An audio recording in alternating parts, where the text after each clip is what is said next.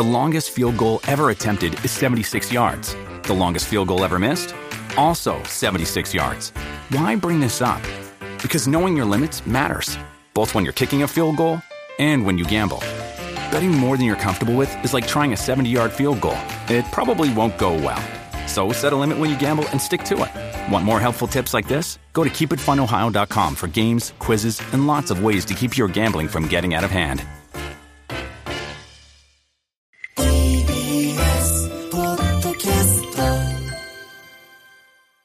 缶コーヒー買ってきて。さあ今週も始めましょう。の前にですね、ええ。今3時。今3時なんです。そうですよね。ええ。こっから？こっからこっから？2時間半ですよね。こっから2時間半。いつもだったらもう結構、ね、そうですね。なんか、あのーもう、このコーナーやってる時は、まあ、こっからスタートくらい、その月曜日スタートくらいの気持ち、そうだね1時台のコーナーでしたよね。そうだよね。あ、2時台。2時台の2時台の。だからこっからいつもの感じが先週までの感じがスタートするって感じなんですよねなんですね。うわすごいね。なんか、ちょっとこう不思議な感じですよね。うん。あのー、3時のこの頭の、えっ、と、音、な、なんですかね、えっ、と、しジングル。ジングルね。聞いたときに、あ、よーし、あと30分か、みたいな気持ちになっちゃったんですけど、ここから2時間半です。2時間半。うん。いやー。いやでもね楽しいからって言いますね。本当ですね。そうですね6時間ぐらいできると思います。よーし、ピリオドの向こう側へ。なんだなんだなんだそれ。言いたかったんです、今うん日。い決めてたんですね。どっかではい。どっかで決めてますもんね。毎回何か言おうって。そうなんです。さあ今週も始めましょう。缶コーヒー買ってきて。略して缶コーヒー、はい。先週までは2時からのコーナーでしたが今週から3時スタートになりました、リスナーの皆さんから寄せられた調査依頼に対し月曜コネクトのスタッフと優秀なるリスナーの皆さんが総力を挙げて何とかしますよというコーナーですはい。さあそれではね今日は調査報告ですはい。改めてどんな依頼だったのかレンゲさんからお願いしますはい。えー依頼者の方は小平市の女性玉すずめさんですはい40年以上ずっともやもやしていることがあります、うん。それは高校の保健体育の授業で見たさよならシリーズというビデオです。はいはい。通学していたのは現在は廃校となっている東京都立南高校、うん。保健体育の授業でさよならシリーズというビデオを見ました。内容はさよならタバコさよなら性病などなどさよなら妊娠もあったかも、うん。4回の視聴だったようなそんな曖昧な記憶ながらなぜ未だに記憶に残っているかというと、うん。画像が強烈だったから。うんうんさよならタバコではニコチンで真っ黒になった肺の画像。うん。さよなら性病では性病に感染した正規の画像が生々しく映し出されていて、さよならシリーズを見たという記憶は鮮明に残っています。うん。当時、都立の近隣他校の子に見たかを聞いてみましたが、見てないとのことで、さよならシリーズを見たいがために、こっそり授業に侵入してくる子もいました。うん。実は進学した時には知らなかったのですが都立南高校は当時東京都の体育指定高校とやらだったらしく、うん。そのための実験的な授業内容だったようです。うん校内の同じ学年でも視聴していないクラスもあったようなので、うん。見たことのある生徒は少なかったこともありこのビデオ本当は何だったのか。うん。40年以上経った今でも記憶に残っている映像だったので、それなりの効果はあったんだと思っていますが、このビデオは何だったのか、調査をしていただけないでしょうか。はい。はい。これはねあのもう何回かこう追ってる件ですけれども、はい。はい。今から40年以上前うん。保健体育の授業で見た「さよなら」シリーズというビデオ。はい。さよならシリーズを見たいがためにこっそり授業に侵入してくる子もいたっていうところですよね、ポイントが。うん。僕らは見てないんですよねそうです授業ではね。私も見た覚えはないんですがう、んでもね、その、すごく印象的で、今も残っているってことはかなり教育効果は高かったんじゃないですかね。そうですね、うん。だからそれを見たいがためにこっそり授業に侵入してくる子もいたっていうのがもう相当なこのこの年代の時にええ強烈なインパクトを残したってことだもんねねえ。うん、はい。さあそれではですねここからの調査報告なんですけれどもレンゲさんからお願いいたしますはい。えーこちらの調査には8人のリスナーさんから情報をもらいました。えー皆さん本当にありがとうございます。ありがとうございますえー8月14日の中間報告では、東京都立南高校の卒業生で、えー現在60歳の匿名希望の男性からのメールを紹介しました。えーそちらの内容は、自分はそのビデオを1年生の時に見た。うんテーマはタバコ、性病など、いずれも衝撃的だったことを覚えているというような内容でございました。そうですよねはい。だから同じ高校なんですよねそうなんですよ。ううんん。で、おそらくこの依頼者の玉すずめさんと、えー先ほどご紹介した匿名希望の60歳の男性は同級生。そんなことある？ねえ。そんな connect？こんな connect ですよ。ねねえ。だってだってここで同い年だったのかな？だからさこの同い年の学年でしかもしかしたらやってなかったっていうこと？かもしれないです。もしかしたら、その、ピンポイントに、この学年だけが受けた授業だったのかもしれないですけどね。や本当にすごいよね。ねえ、うん。高校卒業してから40年以上うん。経ってるのにってことですもんね。そうこういうところもあるんですねはい、うんえーそして実はもうお一方、おこのさよならシリーズを見たという方からメールをもらいました。ありがとうございます。ありがとうございま With Kizik hands free shoes, motion sounds something like this. Kizik helps you experience the magic of motion. With over 200 patents and easy on, easy off technology, you'll never have to touch your shoes again. There are hundreds of styles and colors, plus a squish like nothing you've ever felt. For a limited time, get a free pair of socks with your first order at kizik.com/socks. えー目黒区の55歳男性元尾さんです。うん レンゲさん、カンさん、こんにちは。こんにちはさよならシリーズは1968年生まれの私が小学校か中学校の授業で見た記憶があります。ほうそして映画好きだったせいもあるのか、クレジットの記憶もあります。そうすごくない？多分、アーニ出版が作っていた教育シリーズだと思います。人権や教育の活動をしていた北沢京子さんが起こした会社です。かっこ昔の記憶なので間違っていたらごめんなさいとのことで。すごい。すごくない？クレジットの記憶、小中学校の授業で見たもののクレジットを覚えてるって本当すごいですよね。時期的にはだから合ってるんだと思うんだよ、1968年の方が、1968年生まれの方が小学校中学校の時に多分このメールをくれてるお二人が高校生ぐらいっていうのは多分計算的にも合ってると思うんですよね、はい。そしてクレジットを覚えてるっていうクレジット覚えてることあります？ない、ない、ないですね。なんか NG シーンとか、ええええ映画の NG シーンとかあるじゃないですか、はい。よくジャッキー・チェンとかの映画とか、ええ。ああいうのじゃなきゃ覚えられなくないですか？いやーだからその文字情報をそのでしかもこの自分で劇場で見に行った映画とかだったら、うん。この自分で能動的に言ってるので、まあ、クレジットもしっかり読むじゃないですか、うん。でもこう授業で見てクレジットまで覚えてるって本当にすごいですよね。ですっごい量の記憶してるってことでしょ、ええ。アーニ出版で、え アーニ出版が作ってるんだ。ええ。えでそれで北沢京子さんっていうのもあったのかなクレジットの中に。あったんですかね。ちょっと続いてあの、はい。さらにメールを2枚紹介いたします、うんはい。まずは菅さんからこちらのメールをお願いします。はい。北区54歳男性。上池さんちのつとむくんレンゲさん菅さんこんにちはこんにちはラジオネームかっこ玉すずめさんご依頼のさよならシリーズについて調べてみました、これは性を語る会の代表である北沢京子さんが会長を務めるアーニ出版のさようならシリーズではないかと思います。さようならシリーズではなくて、さようならシリーズ。ええええええはい。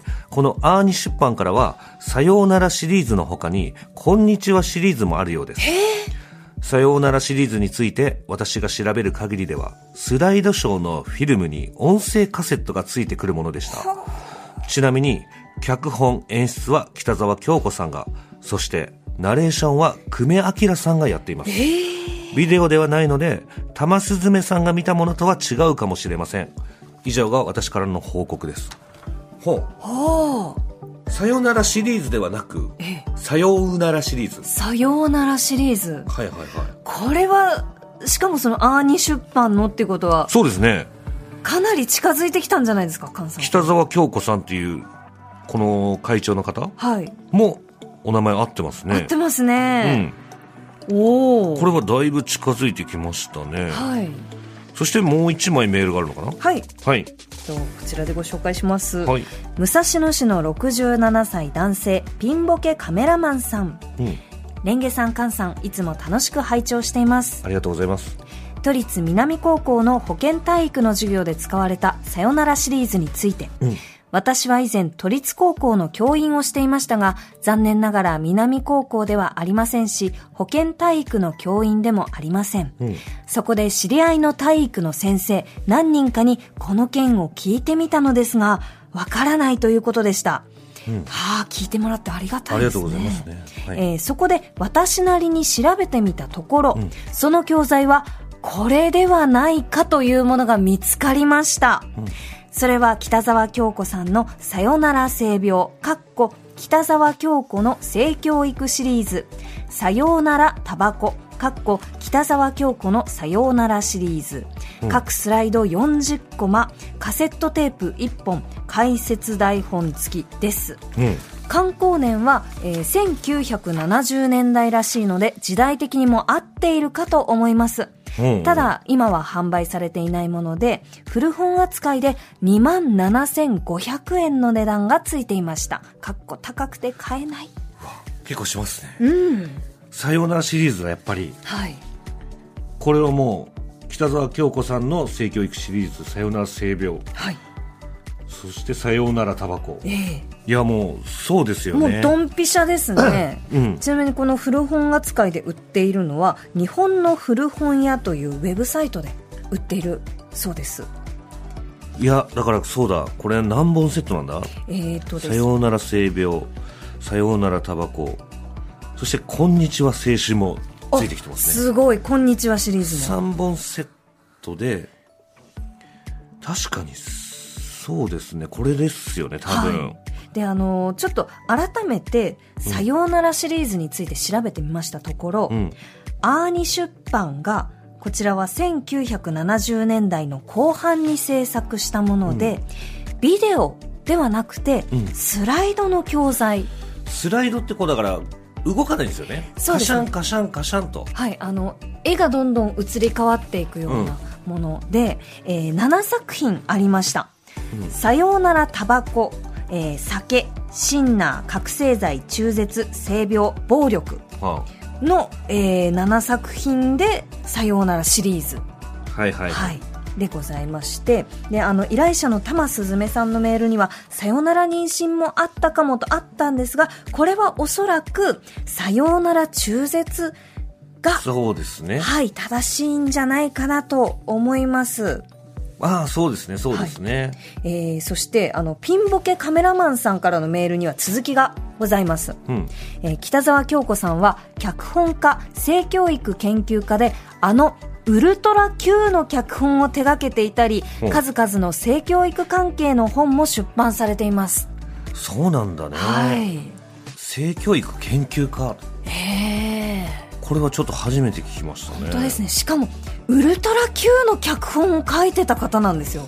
すごいですよね。北沢京子さんがどんな方なのかちょっと気になりますねはい。というわけで、えーうんリスナー調査員の皆さんからの情報をもとに調べました。はいえー改めて北沢京子さんのプロフィールをご紹介します。うん北沢京子さん、アーニ出版会長、うん性を語る会代表です。うん日本放送作家協会、あ、日本放送作家協会会員として、うん。えー演劇、ミュージカル、テレビドラマなど多くの脚本を手掛け、ウルトラ Q 第22話、変身、第25話、悪魔っ子などの脚本に参加。はい1965年から性教育を中心とする、えー研究、著述、海外取材、講演、評論活動を展開されています。うん1969年にアーニ出版を創立。全国の小中高等学校、大学の要請による公開授業や講演を行うとともに、200点以上の教材を制作。はい文部大臣賞、教育映画祭優秀賞、人権賞などを、えー受賞されています。うんアーニ出版の全作品の制作を手掛け、著書、役所は100以上。はい90歳を超えた現在も意気健康で、看護、えー看護学生対象の性教育講座を担当され、週末は八つヶ岳山麓の別荘で農業に精を出していらっしゃいます。すごいエネルギッシュな方で。すすごいエネルギッシュ。で、私も気になって、あの、ちょっと調べてみたんですけど、NHK のパンを踏んだ娘っていう、あの、ちょっとこう、シュールな内容の歌がありまして、うん。うん。NHK で昔放送されていたらしいんですけど、はい。パンを踏んだ娘っていううん。歌があって、うん。あの、なんかこう、道を、ちょっと濡れた道かな、うん。川か何かを渡るときに、うん。えっと、女の子が、えー服の裾を濡らしたくなくて、はい。持っているパンをうん。飛び石代わりに巻いて、うんうんそれでパンを踏んでこう渡るんですけど、うん。それで地獄に落ちるっていう。え？そう。その脚本を書いてるの？その、まあ、その曲というか作詞というか、そのあ、を作ったのが北沢京子さんでした。そう食べ物を無駄にしちゃいけないよっていうそのメッセージ性、メッセージ性を。いやはまさかパンを踏んだ娘とウルトラ Q とこの「さようなら」シリーズがうん。北沢さんの存在でこうつながっていたっていうのは。ああじゃあレンゲさんも実はその人探してたんだ。いやー。パンを踏んだ娘誰があんなの思いつくんだろうって考えてたらそうですね。ここにつながるんだ。コネクトですね。はあすごいねそれね。はいではあのどうしてこの北沢さんが売れっ子脚本家から性教育のお仕事をされるようになったのか、ん。あの北沢さんが10年前に新聞で連載されていたコラム「子供と話そう性のこと愛のこと」より、えーご紹介をいたします。はいなぜ性教育をとよく聞かれます、私が性教育の仕事を始めたのは1965年、文部省かっこ現文部科学省の婦人教育課長だった塩浜子さんから思春期の子供を持つ母親への性教育教材明日では遅すぎるの制作を依頼されたのがきっかけです、男性有識者らによって定められた純潔教育基本要項の処女性の尊重、低層観念の確立といった内容ではもう追いつかない時代、若い女性の書き手を探していたのでしょう。はいはい。当時の私はミュージカルや児童劇の脚本を書く傍ら、NHK や民民放のテレビドラマを書きまくっていました、そこに持ち込まれた不慣れな性教育の仕事ですから、慌てて性科学、性心理学などの専門家のもとに走り、性教育先進国だった北欧諸国の取材を始めました。ところが、時を同じくして、法務省からも少年院の強制教育教材、光を求めての制作依頼が飛び込んできて、私は2年間全国の少年院を回り、入所中の少年少女の声を録音、編集することになりました。はい取材現場で私を慕って、その過酷な生育歴を語ってくれる少女たちと接するうちに、この子たちが正しい性教育さえ受けていたら、こんな悲劇、かっこ親による性虐待、家出、売春、薬物依存、逮捕、少年院措置は防げたかもと痛感しました。私はそれまでの脚本家、放送作家という職業と決別し、性教育の絵本や翻訳本の出版などに没頭し、気がつけば50年経過。今も学生、教職員、保護者対象の性イコール性、えーこちらは性教育の性イコール生活の性ですね、に関するゼミや講演、えー教材の制作、性的問題を抱えた10代の少年少女たちの相談などの活動を続けています。ということで、性教育を始められたきっかけは少年院での出会いが原点だった。すごいですね。でもこの1965年とかっていうのも全然違ったんですね今と考え方が。そうですね。だからこの、まあ、男性優位というか、まあ、男性たちがこう作った、えー純血教育基本要項っていうのは、まずその処女性の尊重低層観念の確立。今とはちょっともう全く違ね。う意識で、その性についてこう語られていたんですね。そうですね、だからものすごい、だからこのね、あの、この研究によって発表だったり、いろんななんかやっぱりこういう取材だったり、それによってどんどんこの変わっていったってことでしょ、ねえこの日本で最初に性教育を実実践するってかなりもうなんだろうなこのご自身でねしっかり決めようって思えなければなし得なかったですよね。今でこそね、うん。もうそれが普通になってきてるからはい。言えるだろうけれども、ええ。当時はもう大変だったんじゃないですか。そうですよね。本当にこう、反発とかバッシングもすごかったと、はい、あの聞いておりまして、はあ。でこの北沢さんの理念は性教育は人権教育って、本当におっしゃる通りだなと思いますね。この自分の体をまず大切にすることとか、うん。相手の体ももう相手のものとして大切にするっていうことって今ではまあ広く言われるようになってきましたが、うん。やっぱりこの先人たちがすごくこう大変な思いをしながら紡いでくれたから、今そういうことをこう放送の中でも言っていいって思える社会になってるんだなと思いますし、うん。いやなんか本当に今回の調査の件も含めこうどんな思いで北沢さんがこの性教育に関わっていらっしゃるのかとか、はい。あのぜひお話を伺ってみたいし、はい。もう聞きたいことたくさんあるなと思いまして、うん。あのスタッフさんの方からアーニー出版さん、えー性を語る会の、えーホームページからメールを送ったところ、はい。お返事をいただきましたのえ。でご紹介します。うん性を語る会事務局の平です、うん。ご連絡ありがとうございます、アーニ出版は北沢京子が40歳の時に立ち上げた会社です。はい。北沢も93歳になりましたが性教育は人権教育をモットーに現在も世田谷区洋画のアーニホールで看護学校の学生さんに教えています。うん一度アーニホールに来ていただき北沢に会っていただけたらと思います。よろしくお願いしますとのことで。えはい。会っていただけたら？そうなんです。すごいね。北沢さんにちょっとお会いすることになりました。おレンゲさん？はい。すごいね。ちょっとドキドキですけど本当に嬉しいですね。へえ。はい。すごいねこれは。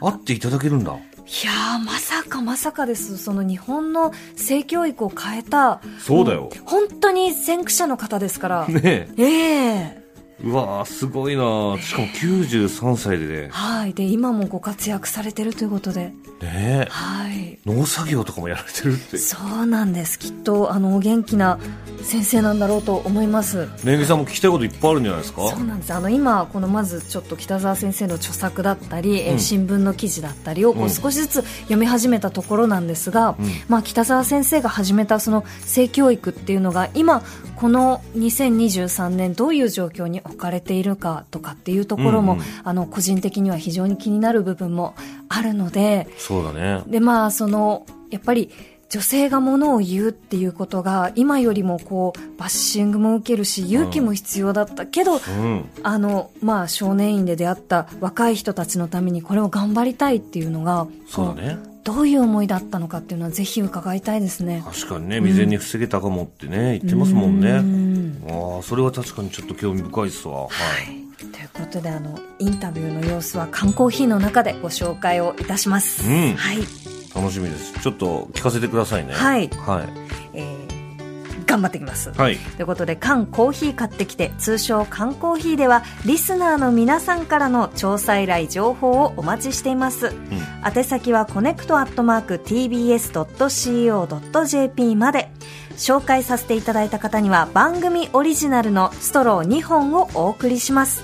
また缶コーヒーは各種ポッドキャストでもお聞きになれます。ぜひご活用ください。以上缶コーヒー買ってきてでしたキャスト」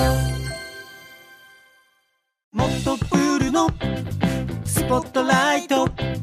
誰一人取り残さない社会をキーワードに。ゲストをお招きしながら勉強するやつ。みんなで考えてゆこう。スポットライト。毎週日曜夜11時配信スタート。